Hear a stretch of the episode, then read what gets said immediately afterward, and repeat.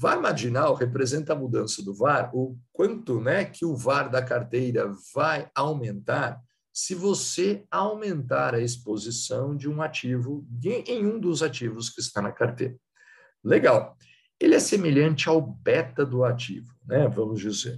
Beta, quem é investidor em ações, né, pessoal, conhece muito o coeficiente beta. Vou ensinar vocês a calcularem o coeficiente beta. Ele representa o risco sistêmico ou sistemático, né, de um ativo.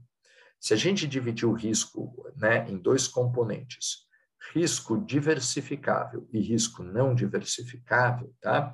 O risco não diversificável é exatamente o risco sistemático.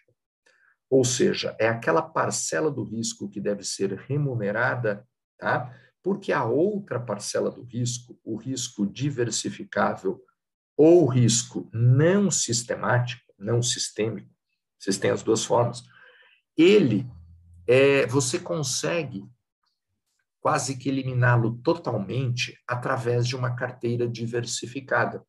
Está aí o benefício da diversificação que vocês aprenderam na aula 1. Vocês conseguem reduzir aquele componente do risco chamado de risco diversificável.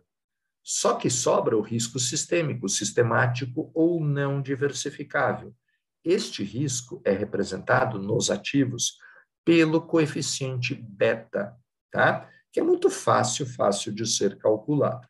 Então, o delta VAR, que representa o VAR marginal, ele é o VAR da carteira, dividido pela exposição da carteira, total ali da carteira de vocês, multiplicado pelo beta do ativo que você quer aumentar a exposição, tá? E ele mede, então, a contribuição individual de cada ativo ao risco total da carteira.